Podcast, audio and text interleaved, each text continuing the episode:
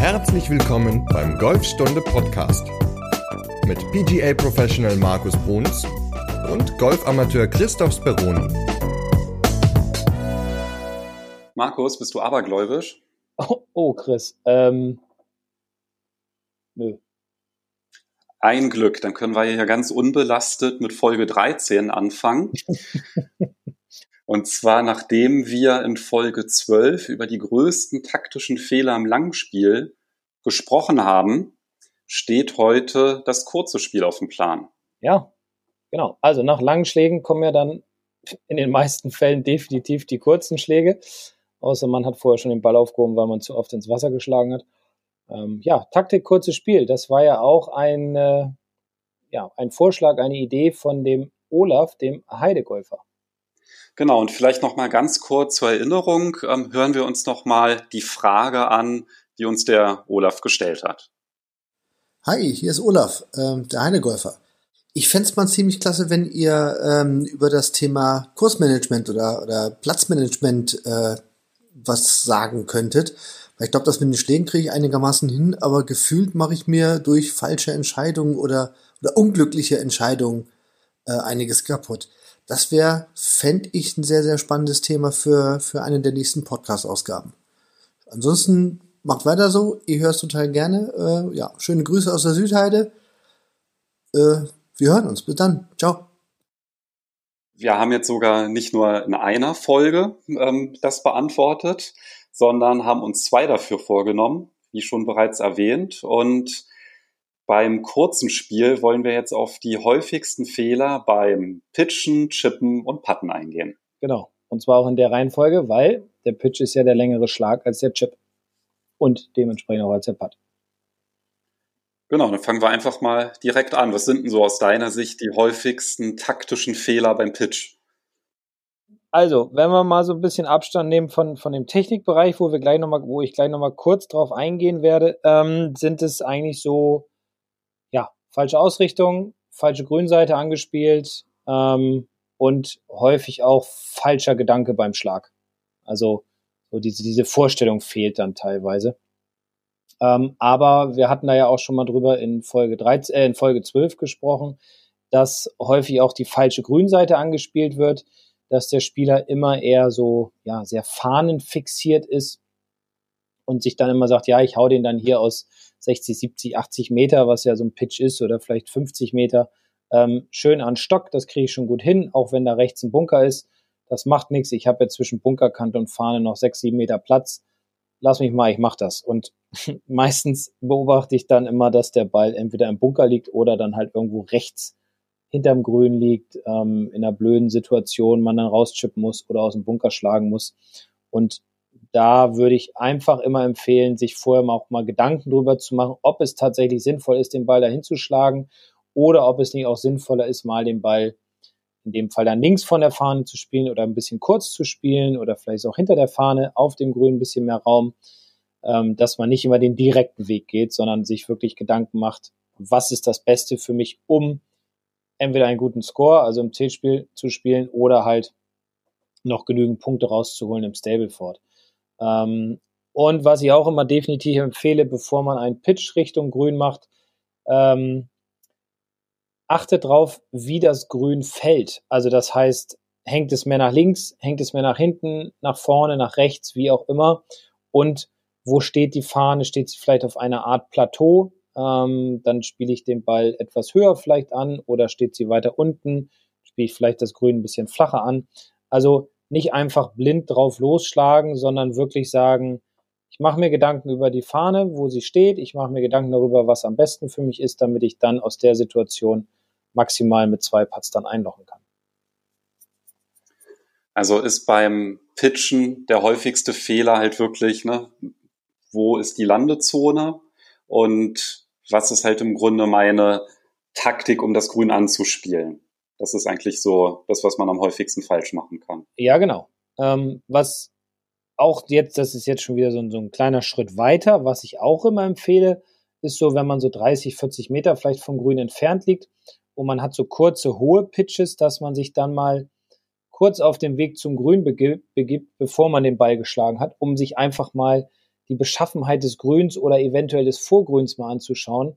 Zum Beispiel zur jetzigen Zeit ist es ja so, dass die Bälle auf den Grüns, also zumindest bei uns ist es in Sieke so, weil es sehr stark geregnet hat in der letzten Woche, ähm, ist es alles relativ weich. Das heißt, die Bälle bleiben sehr, sehr schnell liegen, wenn sie von oben kommen. Und das sollte man natürlich immer so ein bisschen mit einberechnen. Und deswegen, wenn man relativ nah am Grün liegt und man hat die Möglichkeit, mal eben dahin zu gehen, ohne den Spielbetrieb aufzuhalten, dann sollte man das machen, um zu schauen, wie ist der Boden beschaffen, ist es feucht, ist es hart, wo könnte der Ball hinspringen und so weiter.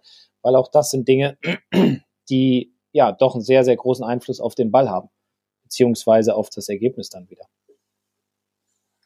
Und ich glaube, was beim Pitchen ja auch ganz sinnvoll ist, und das hat jetzt eigentlich weniger mit der Taktik zu tun, sondern vielleicht dann auch mit dem, mit dem Training, ist halt auch hier unterschiedliche, ja, Tempos einfach zu trainieren. Ne? Also, dass man sich dann halt überlegt, ähm, wie weit holt man aus? Das ist ja ein Aspekt, ne? ähm, um die, um die Lenkkontrolle zu trainieren.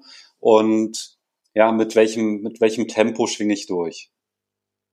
Ja, ähm, da gebe ich immer den grundsätzlichen Tipp, gleichmäßig, Gleichmäßigkeit. Also da sage ich immer, das, was ich aushole, das sollte ich auch durchschwingen. Weil da sieht man häufig beim Pitchen leider auch, das jetzt ein bisschen äh, in die Technik rein, aber das passt dann ja auch zur Taktik, weil dann bleiben die Bälle meistens zu kurz oder sind halt getoppt und zischen übers Grün.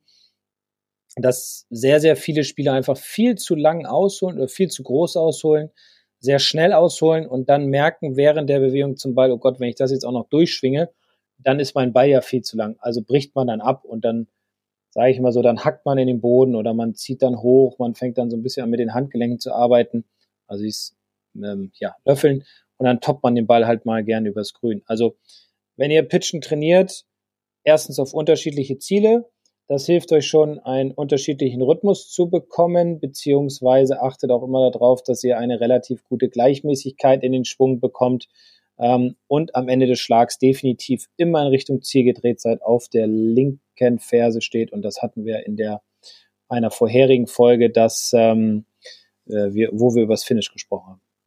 Genau, es war Folge 10. Folge 10, danke. Ja, eine schöne Übung auch auf der Range, finde ich, um das zu trainieren, ist, dass man einfach mal einen, ähm, sich einen Schläger nimmt, einen Wedge, und dann einfach wirklich einen, einen Pitch macht mit einem vollen Schwung. Und dass man dann halt versucht, den nächsten Ball zehn Meter kürzer zu spielen. Und das dann halt mit dem gleichen Schläger halt wirklich durchzieht, bis es dann halt vielleicht dann nur noch ja, 40 Meter sind oder so. Das trainiert halt auch ganz gut so das Gefühl, was man braucht, um halt unterschiedliche Distanzen mit dem, mit einem Schläger dann auch letztendlich bei den Annäherungsschlägen abzudecken. Genau, perfekt. Mit einem Schläger auf verschiedene Distanzen spielen, lehrt das Muskelgedächtnis, ja, wie weit hole ich aus, wie weit schwinge ich durch, um dann auf dem Platz äh, gut funktionieren zu können. Ja, aber ein großer taktischer Fehler, der ist ja im Grunde schon vielleicht vorher gefallen. Und zwar, wenn man sich nämlich entscheidet, einen Pitch zu spielen, kann das ja manchmal auch schon nicht unbedingt die taktisch beste Wahl sein. Und vielleicht kannst du ja mal ganz kurz nochmal erklären, was der Unterschied zwischen einem Pitch und zwischen einem Chip ist. Ähm, ja, also laut Lehrbuch ist der Unterschied, Technik-Lehrbuch, ähm, beim Pitch haben wir eine Zwei-Hebelbewegung, weil wir beim Ausholen die Handgelenke winkeln. Beim Chip ist es eine Einhebelbewegung, weil wir dort die Handgelenke nicht bewegen. Und der Unterschied im Ballflug, beziehungsweise, ja, im Ballflug im Endeffekt ist, dass der Pitch ein kurzer, hoher Schlag ist, der relativ schnell liegen bleiben sollte. Und der Chip ist eher ein Schlag, wo wir im Grunde mehr Roll als Flug haben, also einen relativ flachen Ball auf das Grün spielen von einer nahen Situation. Was fällt dir persönlich leichter? Ich liebe diese halben Schläge. diese, diese 30, 40 Meter Pitches, sage ich mal, wo man den Ball so mit einer gewissen Geschwindigkeit aufs Grün spielen kann, wo er schön spinnt. Also da gibt's auch verschiedene Techniken, aber das würde jetzt den Rahmen sprengen. Ähm, das sind eigentlich so meine, meine Lieblingsschläge, vor allem dann, wenn die Grüns ja ziemlich gut sind und der Ball schnell beißen kann. Ansonsten ja, ich mag beide gerne. Ähm, ich finde es immer schöner, ähm, natürlich näher am Grün zu sein und dann so, ein, so einen leichten Chip zu haben. Wobei, wenn man zu nah am Grün liegt, beziehungsweise eine zu kurze Distanz zwischen Ball und Fahne hat, ist es dann auch wieder ein relativ schwieriger Schlag. Ja, also gerade in einer Drucksituation ist es ja wirklich schwierig, die, also gerade wenn es so auf eine, ja, beim, beim Handgelenkseinsatz, wenn es so um die Dosierung des Pitches geht, dann ist das schon etwas, was so in einer Drucksituation schwierig abzurufen ist, finde ich persönlich. Also wenn ich die Möglichkeit habe zu chippen, dann mache ich das auch immer. Also ich chippe auch sehr gerne, muss ich dazu sagen. Ja. Ähm, ist im Endeffekt auch der leichtere Schlag. Genau, ja. Weil, ja, also ja, jetzt, jetzt gehe ich so wieder in ein bisschen andere Richtung. Ähm, aus der Golflehrersicht, ich sehe das ja jeden Tag bei uns auf der Driving Range, dass die Leute einfach die kurzen Schläge, also Chippen und Pitchen, natürlich auch Bunker und Putten, einfach im Verhältnis zu ihrem Langspiel viel zu wenig trainieren, bis gar nicht. Und ja, da muss man viel mehr äh, ansetzen, um einfach, wie gesagt, ein Gefühl für die Situation zu bekommen, für den Schläger. Wo lege ich den Ball hin? Ähm, was ja im Endeffekt auch wieder was Taktisches ist, ob ich den Ball flach ins Grün spiele, ob ich ihn mehr hoch spiele welchen Schläger nehme ich, Lobwedge, Sandwedge, Pitching Wedge, Gap Wedge zum Pitchen. Das sind ja alles Dinge, die, die man nicht so einfach auf dem Platz abrufen kann, wenn man es nicht trainiert hat. Und deswegen ist immer mein Appell, trainiert mehr das kurze Spiel als das lange, weil nach vorne kommen wir irgendwie, aber kurzes Spiel, da äh, lassen wir die meisten Punkte und Schläge liegen.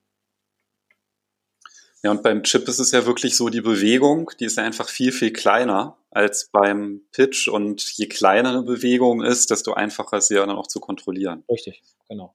Ja. Aber kommen wir mal zurück zur Taktik. Ja. wenn ich, wenn ich einen Chip spiele, was ist denn der häufigste taktische Fehler, den du beim Chip siehst? Äh, Schlägerwahl. Also der, die falsche Schlägerwahl. Die meisten meiner Schüler, oder sagen wir es mal anders, wenn ich mit jemandem chippen gehe und wir waren noch nie zusammen äh, am Grün zum Chippen, dann lege ich ihm immer einen Ball hin und sage so, jetzt spielst du mal auf die Fahne. Meistens ist dann so, dass das so ein Standard-Chip ist, drei, vier Meter von der Grünkante entfernt. Fahne steht so sieben, acht Meter im Grün. So. Und dann frage ich ihn immer, was nimmst du für einen Schläger? Und dann sagen die meisten, hm, ich nehme hier meinen Sandwedge. Okay. So. Und dann sage ich immer, mach mal ein paar und dann gebe ich ihm Pitching Wedge in die Hand und dann wird das Ganze schon wesentlich wesentlich besser, weil das Sandwich auf kurze Distanzen ist der schwierigere Schläger und bei so einer Situation sage ich immer bei einem Standardchip, lasst die Finger vom Sandwich, weil der Ball wird einfach mehr fliegen und ihr werdet einen etwas größeren Schwungradius aufbauen, wodurch ja das Gefühl nicht mehr so da ist, um eine gewisse Distanz zu überwinden, weil man muss sich dann vorstellen, dass der Ball ja im Endeffekt mit dem Sandwich mehr fliegt, als dass er rollt. Und Flug reinzubringen, in eine kurze Distanz ist unheimlich schwierig, weil man ja auch Geschwindigkeit aufbauen muss. Und daraus resultiert dann meistens immer, dass die Bälle auch einfach viel zu lang sind im Endeffekt. Oder dass dann der Spieler wieder anfängt zu löffeln, weil er abbricht und den Ball dann über die, übers Loch hinaustoppt. Also, ich bin der Meinung, Sandwedge hat beim Chip nichts zu suchen, bei dem Standard-Chip. Wenn es jetzt außergewöhnliche Situationen sind, ja, definitiv, dann muss man halt abwägen, welche Situation das ist. Aber beim Standard-Chip würde ich immer sagen, Pitching Wedge, Eisen 9, Eisen 8, Eisen 7, auch mal ein Hybrid verwenden. Ist auch eine taktische Sache. Kann ich gleich nochmal was zu sagen, aber eher den Ball mehr rollen lassen, als dass er fliegen soll. Okay, dann lass mal ganz konkret auf eine Spielsituation eingehen. Also mein Ball, der liegt, weiß ich so vielleicht ja, 30 Meter von der Fahne entfernt, also 30, 40 Meter. Und wenn ich jetzt an den Ball gehe, was wären denn dann so die Checkpunkte? Zum einen zu, für die Entscheidung, wann pitchen, wann chippen. Und wenn ich chippe, was sind die Faktoren für die Schlägerwahl? Vielleicht kannst du ja mal versuchen, das mal bildlich durchzugehen. Ich werde mir die allergrößte Mühe geben. Gut, also sagen wir mal 30 Meter, liegst du von der Fahne weg. Ähm, Fahne steht wahrscheinlich, also machen wir es mal so. Der Ball liegt und ich gucke mir erstmal an, wie ist die Situation, wie liegt der Ball. Ähm, dann entscheide ich, oder dann äh, habe ich entschieden, Ball liegt gut, dann gucke ich, wie weit steht die Fahne im Grün und wie viel Vorgrün oder Fairway habe ich zwischen Ball und Grünkante. Das sind so die Dinge, worauf ich immer achte. Also Distanz Ball zur Grünkante und Distanz Grünkante zur Fahne. Wenn ich jetzt sagen wir mal, ich liege 10 Meter vor dem Grün und meine Fahne steht dementsprechend 20 Meter im Grün, dann spiele ich definitiv einen flachen Ball. Weil ich kann den Ball dann schnell zum Landen bringen, weil auf dem Grün rollt er ja wesentlich besser. Dementsprechend kann ich auch schön den Break mit einkalkulieren, ob es bergauf geht, bergab, links, rechts, rechts, links, wie auch immer. Und der flache Ball ist definitiv leichter zu spielen aus der Situation als der hohe. Weil ich dementsprechend, so würde ich jetzt dann vermuten, wahrscheinlich mit dem Eisen 9 oder Eisen 8 würde ich dann hingehen, würde den kurz auf dem Grün laufen lassen und würde ihn dann hinten ähm, äh, aufkommen lassen und würde ihn dann hinten rauslaufen lassen in Richtung Fahren. Ich finde es einen wesentlich leichteren Schlag, als aus dieser Situation ein, ein Sandwedge zu nehmen oder ein Pitching Wedge und ihn dann zu pitchen. Und es gibt einen schönen Spruch von, von Hank Haney, der hat mal Tiger Woods trainiert und war auch sehr erfolgreich mit ihm. Und der hat immer gesagt, flach spielen, hoch gewinnen. Also das versuche ich auch immer grundsätzlich den, den Schülern beizubringen. Spielt, je näher ihr am Grün seid, den Ball flach aufs Grün, wenn keine Hindernisse im Weg sind, weil es ist der einfachere Schlag und dementsprechend könnt ihr auch ein besseres Ergebnis erzielen. Ist der Spruch nicht von Otto Rehagel? Der hat bestimmt gesagt, das Runde muss ins Eckige oder so. Na, Flachspielen hoch gewinnen, hätte auch aus dem Fußball jetzt sein Otto Rehagel, die Werder Bremen-Legende. genau. ja, auch ein kurzes Hertha-Intermezzo, aber nicht ganz so erfolgreich. Oh, das war aber vor Werder. Nee, nee, als Trainer war danach, sind sie auch abgestiegen. Echt? Weiß ja. ich gar nicht mehr. Okay. Ja, da wurde Otto Rehagel als Retter geholt, aber egal. Ähm, wir wollen ja jetzt über Golf sprechen und ähm, nicht genau. hier um unsere geheimen Leidenschaften. Ja. Also, ähm, das heißt, wenn du an den Ball gehst, guckst du dir als erstes an, wie viel Meter oder wie viel Anteil der Strecke muss denn der Ball mindestens fliegen, damit er sauber ausrollen kann. Okay. Ja. Das heißt, auf den meisten Plätzen ist es ja so, dass ähm, ja das gibt ja immer weniger Vorgrün, sondern eigentlich immer schon so semi-rough ums Grün mhm. herum. Und das heißt, in deinem Beispiel, was du genannt hast, mit den 30 Metern, muss der Ball mindestens 10 Meter fliegen, damit er auf dem Grün aufkommt. Und auf dem Grün kann er immer sauber ausrollen. Genau. Aber nur in der Situation, wenn kein Hindernis davor ist. Also, oder gehen wir es mal andersrum. Jetzt machen wir es mal so, dass der Ball, wir, wir bleiben bei den 30 Metern und jetzt liegt der Ball 20 Meter von der Grünkante entfernt und die Fahne steht, ja, halt zwischen 8 bis 10 Meter im Grün. Da wäre dann zum Beispiel der, der ganz flache mit dem Eisen 9 oder 8, Eisen 8 oder 7, wie auch immer, wahrscheinlich der falsche Schläger, weil er würde vorne im Vorgrün auf dem Fairway eventuell hängen bleiben oder auf jeden Fall würde er abgebremst wenn ich ihn flach spiele und hinrollen lasse. Dadurch ist es natürlich schwieriger, ein Gefühl für die Distanz zu bekommen. Und da kämen wir jetzt schon so ein bisschen in die Richtung des Pitches. Also, dass wir dann, da würde ich jetzt zum Beispiel sagen, nimm Sandwedge, mach so eine kleine leichte Bewegung, ähm, dass der Ball dementsprechend etwas höher aufs Grün kommt, dann kannst du die 20 Meter im Flug besser überwinden und der Ball bleibt dementsprechend dann schneller liegen, weil er ja mehr Höhe hat und mehr Geschwindigkeit. Also ich finde es immer ganz, ganz wichtig, bevor man sich für einen Schläger oder einen Schlag entscheidet, dass man sich immer grundsätzlich anschaut, wie weit ist die Distanz von Ball zum Grün und vom Grün zur Fahne. Und dann sich entscheidet, welchen Schläger beziehungsweise welchen Schlag mache ich. Okay. Und das bedeutet, also wenn man das jetzt so zusammenfassen möchte, ist, dass man sich, ähm, also klar, erste Kriterium ist, ist, ähm, ja, ist irgendetwas dazwischen, ne? Mhm. also zwischen meinem Ball und der Fahne, also ein Bunker Wasser oder was auch immer. Und das ja dann im Grunde einen Einfluss hätte auf die Fläche oder die Länge der Fläche, auf der der Ball ausrollen kann. Genau. Wenn das halt ganz kurz ist, dann ist ein Pitch wahrscheinlich die bessere Wahl.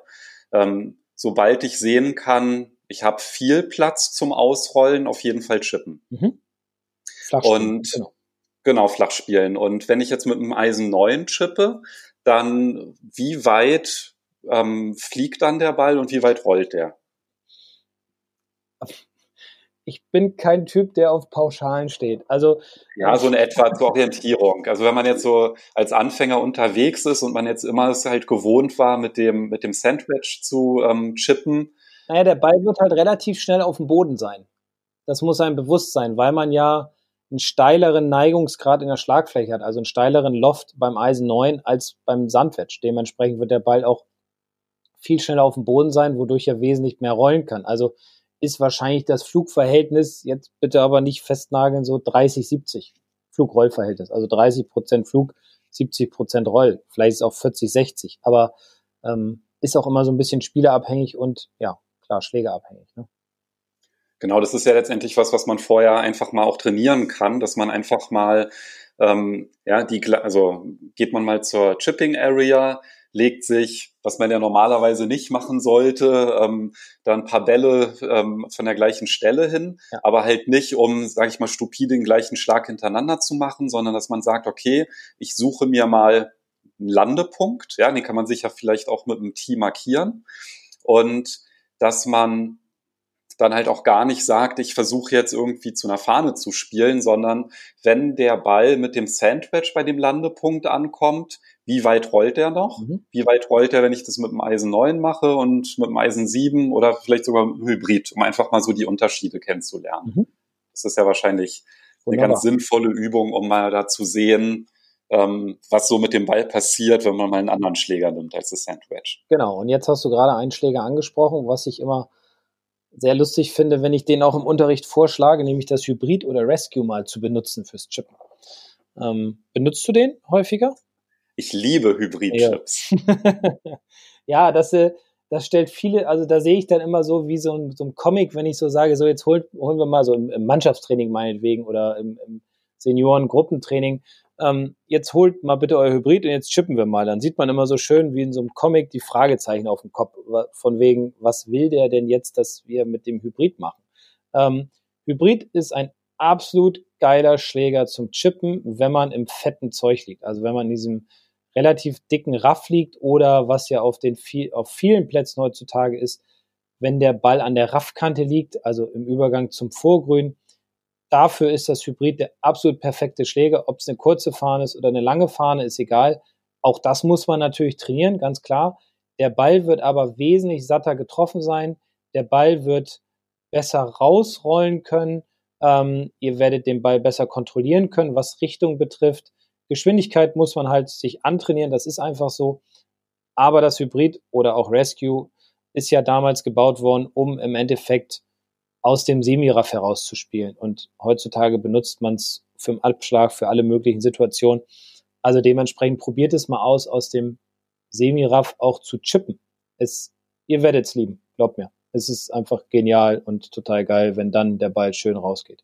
Und man nicht hängen bleibt. Weil auch da ist es so, bei ganz kurz gesteckten Fahren, wenn der Ball so im Raff liegt und man hat so anderthalb Meter zum Grün und dann noch so vier, fünf Meter zur Fahne, da nehmen viele immer aus dem fetten Zeug, wenn der Ball so ein bisschen tiefer auch liegt, das Sandwedge und hacken dann so rein. Damit hat man überhaupt keine Kontrolle. Mit dem Hybrid stellt man sich hin, setzt den Schläger an, macht so eine leichte Puttbewegung, greift ihn natürlich ein bisschen kürzer und schwupp, der Ball hoppelt ein bisschen raus, aber rollt danach wunderschön in Richtung Loch. Ja, ich mache das sogar so, dass ich so wenn der Ball so 50 Meter von der Fahne wegliegt. Also ich bin ja nicht ganz so feinmotorisch begabt wie du. Also ja, diese äh, so einen schönen Pitch mit Spin. Ähm, ja, Bring gelingt mir. Bei. Ja, kannst du mir noch mal beibringen. Ähm, das gelingt mir jetzt nicht ähm, zwangsläufig. Also irgendwie mit, mit einem vollen Schwung ist in Ordnung, aber irgendwie so oh, so Zwischendistanzen, das mag ich ja irgendwie gar nicht. Mhm. Und ja, also wenn es wirklich irgendwie flach ist und der Ball kann rollen, dann chippe ich auch mal aus 50 Metern mit einem Hybrid und funktioniert jetzt auch nicht immer, aber zumindest ist es so, also wenn ich den Schlag schlecht mache, ist auf jeden Fall besser als ein schlechter ähm, Pitch mhm.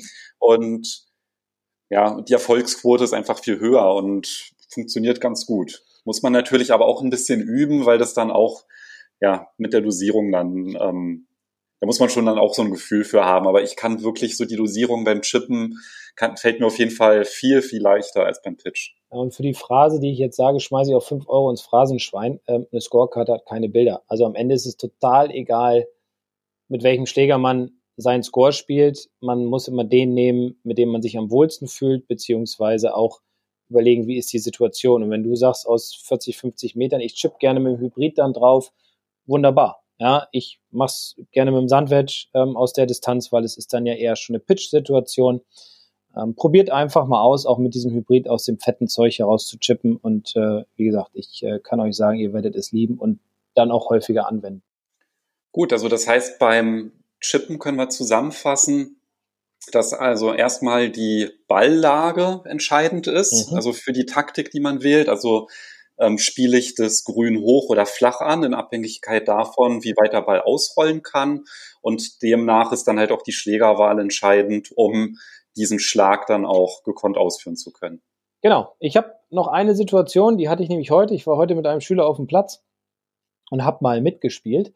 Ähm, und dann hatte ich eine Situation, dass ich das Grün nicht getroffen habe, lag aber rechts vom Bunker, lag so drei Meter von der Bunkerkante entfernt.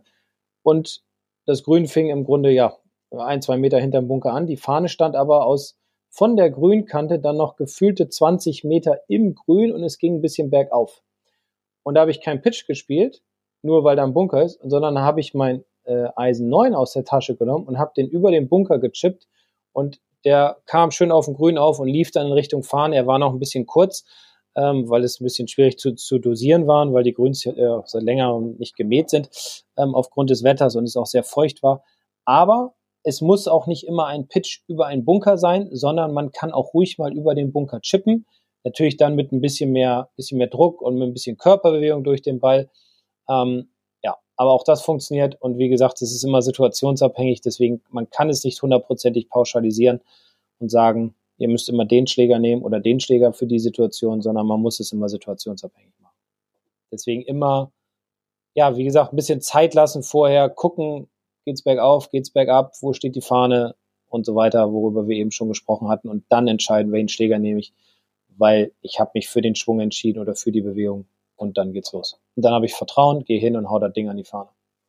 Genau, und bevor wir jetzt aufs Putten eingehen, vielleicht noch der Vollständigkeit halber. Es ist ja auch durchaus eine Option, den Putter außerhalb des Grüns zu benutzen. Also wenn der Ball irgendwie auf dem Vorgrün liegt yep. und selbst wenn es eine lange Distanz ist, dann ist der Putter auf jeden Fall auch immer eine Option. Also man muss jetzt nicht immer ähm, chippen, sondern wenn es sich anbietet, kann man auch durchaus putten. Definitiv. Wenn das schön glatt gebügelt ist ähm, und nichts im Weg ist, kann man auch einen Putter nehmen. Klar. Genau, und damit kommen wir jetzt auch zum Putten. Was sind denn da so die häufigsten taktischen Fehler, die du auf dem Grün siehst? Der Ball muss rein. Zack und schwupp ist er zu lang. Also das ist auch so eine Situation, die ich immer wieder feststelle. Die Längenkontrolle. Also Längenkontrolle geht beim Putten ja über Richtungskontrolle. Also Lenkkontrolle steht an erster Stelle. Und da stelle ich immer wieder fest, dass, dass die meisten Leute einfach nicht über ihre Längenkontrolle nachdenken, sondern sich viel zu viel Gedanken über Richtung machen. Und aber immer versuchen aus jeder Distanz, egal ob es Meter ist, ob es 10 Meter, ob es 15 Meter sind, immer versuchen, den Ball mit möglichst einem Schlag einzulochen. Putten ist in meinen Augen der schwierigste Part auf dem Golfplatz. Ähm, und beim Putten, beziehungsweise Putten tun wir an jedem Loch. Ja, also das heißt, den Putter nimmt man am häufigsten in die Hand, die Puttbewegung macht man am häufigsten auf dem Platz. Ähm, und man will natürlich auch hier immer versuchen, mit einem Putt einzulochen. Was ja grundsätzlich nicht verkehrt ist, aber häufig ist es dann so, dass der erste Putt einfach viel zu schnell und viel zu weit dementsprechend übers Loch hinausschießt.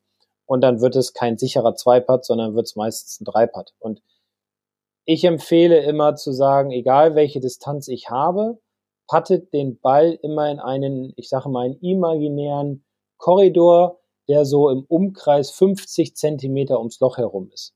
Ja, oder man stellt sich eine Schlägerlänge vor und zieht dann einmal den Kreis so von den jeweiligen Lochkanten aus äh, den Himmelsrichtungen heraus um das Loch herum, ähm, baut sich da ein, ein, ein gewisses Feld auf vom inneren Auge und versucht dieses Feld anzuspielen. Klar, wenn man jetzt einen Meter dran liegt, logischerweise will man ihn einlochen, aber ich sag mal so ab drei, vier Meter sollte man grundsätzlich sagen, ich versuche mit zwei Putts einzulochen und dann bin ich immer auf der sicheren Seite. Und wenn der Ball dann tatsächlich reingeht, super, dann ist er drin. Wenn nicht, dann ist er in dem Korridor und ich mache einen sicheren Zweipad. Also das ist so das, was ich am häufigsten sehe, was aus meinen Augen der taktisch, also ja, der häufigste taktische Fehler ist.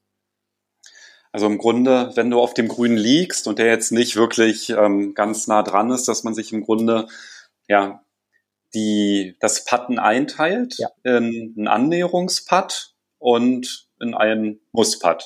Genau. Und dieser Musspad sollte unterhalb von 50 Zentimeter sein, weil das ist eine ziemlich sichere Distanz, dass der Ball dann reingeht. Das kann man ja auch wunderbar auf dem Puttinggrün einfach ein bisschen trainieren, dass man sich mit Tees einen Kreis aufbaut um das Loch herum ähm, oder mit Ballmarkern irgendwie, dann stehen die Tees nicht im Weg. Und dann fängt man einfach an bei, bei vier Meter zum Beispiel, legt sich da drei Bälle hin, pattet die in den Korridor. Wenn man das geschafft hat, geht man zu fünf Meter, pattet die dann wieder rein und so weiter und so weiter. Also das gibt natürlich dann immer ein ganz gutes Gefühl für die jeweilige Situation dann auf dem Platz. Und würdest du so einen Annäherungspad anders spielen, technisch als ein Musspad? Nö. Nein. Ähm, ich weiß, dass es einige gibt, die immer sagen, ja, beim langen Putt sollte man anders greifen als beim kurzen Putt. Ähm, finde ich persönlich nicht ganz so ideal. Es kommt natürlich auch immer auf die Spielstärke des Spielers drauf an. Aber es gibt so viele Dinge, auf die man achten muss und dann beim langen Putt anders zu greifen als beim kurzen Putt halte ich in dem Falle nicht unbedingt für sinnvoll. Also, also die, die Griffhaltung zu verändern. Was ich für sinnvoll halte, ist, wenn ich kurze Putts habe, den Schläger fester zu greifen. Also bei langen Putts lasse ich meine Handgelenke und Hände ein bisschen weicher, dass der Schläger im Grunde ein bisschen größeren Radius fahren kann, dass das nicht so gepresst ist. Und bei Putts ab sagen wir mal, zwei Metern, würde ich immer empfehlen, fester zu greifen, so ein bisschen so dieses Gefühl zu haben, als würde ich eine Zitrone auspressen oder sogar noch mehr, als, als würde ich versuchen, so eine Avocado auszupressen, ähm, so diesen Griffdruck zu erhöhen, was dann dazu führt, dass ich kurze, knackige Bewegungen machen kann, wodurch aber auch meine Schlagfläche wesentlich neutraler bleibt. Also das ist das Einzige, was ich in der Hinsicht der Unterschied der Länge ähm, bei den Putts ändern würde. Sonst gar nichts. Und so vom, vom taktischen her, also ich habe mal gehört, dass es ähm, hilfreich sein soll, der Gedanke, dass man bei langen Putt versucht, mit dem Grün zu spielen und bei kurzen Putts gegen das Grün. Machst du dir Gedanken darüber, wie das Gras wächst auf dem Grün? Ähm, nee, gar nicht mit der, nein, nein, gar nicht mit der, in welche Richtung jetzt das Gras wächst, sondern ähm, ja, einfach mit der Geschwindigkeit, mit der man halt auch einen Putt spielt.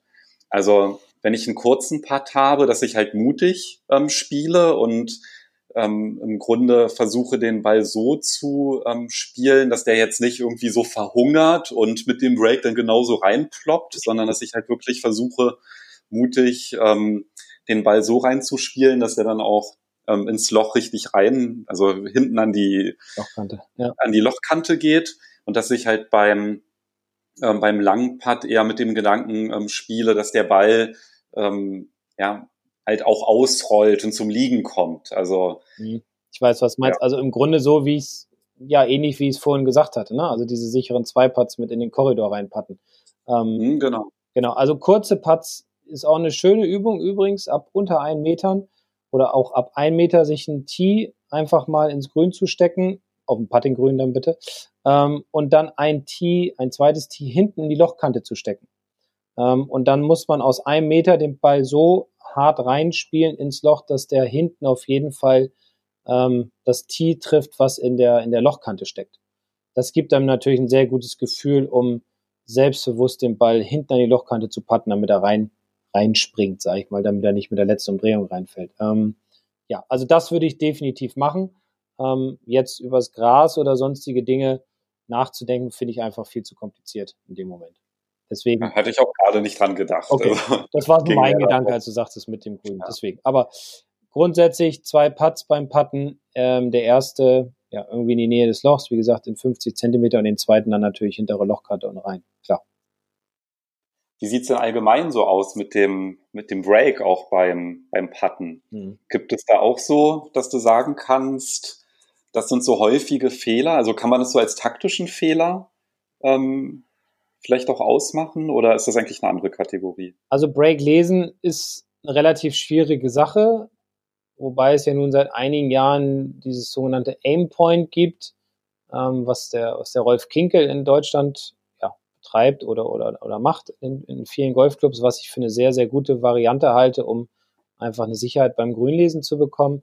Ähm, Grünlesen an sich, wie gesagt, finde ich relativ schwierig. Ähm, hat natürlich viel mit Gefühl und der richtigen Geschwindigkeit zu tun und natürlich auch damit, wo sehe ich den sogenannten Breakpunkt. Also eigentlich gehört es in eine andere Kategorie, aber eins kann ich immer empfehlen, wenn ihr einen Break-Putt macht, vertraut auf das, was ihr gesehen habt, ähm, richtet euren Ball dann zu diesem sogenannten Breakpunkt aus, also nicht in Richtung Loch, sondern so dann halt, keine Ahnung, ich sage jetzt mal 10 Zentimeter oder 15 Zentimeter rechts oder links vom Loch, dahin den Ball ausrichten und dann auch wirklich dahin patten.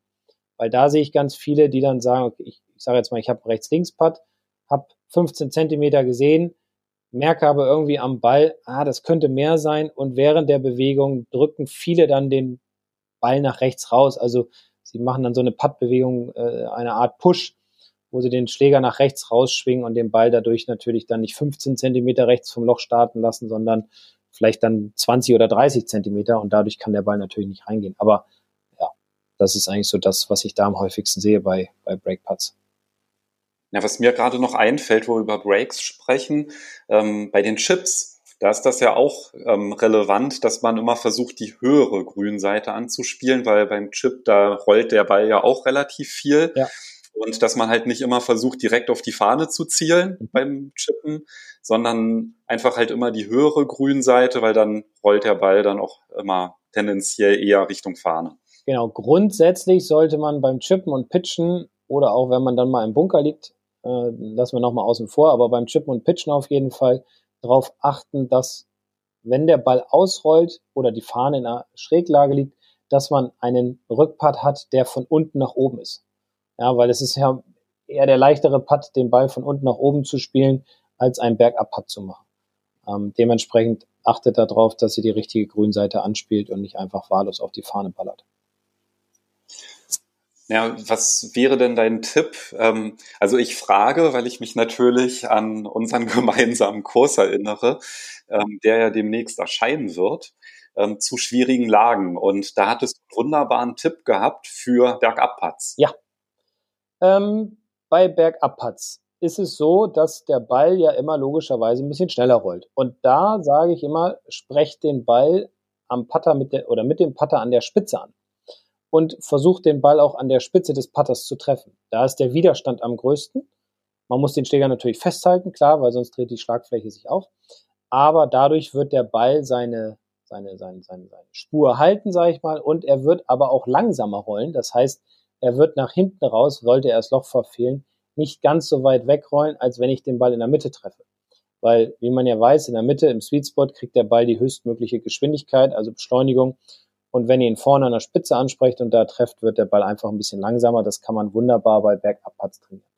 Jetzt aber bitte nicht den Umkehrschluss ziehen und sagen, naja, jetzt hat er gesagt, Bergab Spitze, also bergauf Hacke. Äh, nee, sonst immer in der Mitte ansprechen und auch nach Möglichkeit in der Mitte treffen, weil ihr wollt da ja eine gute Geschwindigkeit bekommen. War doch jetzt im Grunde ein schöner Abschluss, weil ähm, Darf ich noch eins man, reinbringen?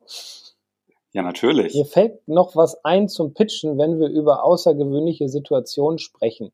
Ähm, und das würde ich ganz gerne noch eben kurz mit reinbringen. Sollte euer Ball auf einer, oder auch beim Chippen, sollte euer Ball auf einer unebenen Fläche liegen, also an einer Kahlstelle, so muss ich sagen, auf einer Kahlstelle, ändert bitte nicht den Winkel der Schlagfläche, sondern stellt den Schläger ganz normal, so wie er gebaut ist, an den Ball und macht dann eure Bewegung. Weil wenn ihr zum Beispiel zum Pitchen ein, ein, ein Sandwedge benutzt, könnt ihr das ja mal auf eurer Hand mal so, so simulieren. Stellt den Schläger mit der Sohle auf die Hand und neigt einfach mal die Sohle nach rechts, sodass praktisch der Griff oben dann auch weiter nach rechts kommt. Und dann werdet ihr nämlich sehen, wenn ihr auf einer kahlen Stelle den Schläger öffnet sozusagen, also mehr Loft auf die Schlagfläche bringt, werdet ihr mit der sogenannten Trailing Edge, also ist die hintere Kante der Sohle, nämlich zuerst in den Boden kommen, der Schläger wird abprallen, der wird wegbouncen und ihr werdet den Ball unsauber treffen. Also auf kahlen Stellen bitte nicht den Schlägerkopf oder den Loft verändern, sondern ganz natürlich an den Ball stellen. So, Entschuldigung, ich habe die unterbrochen.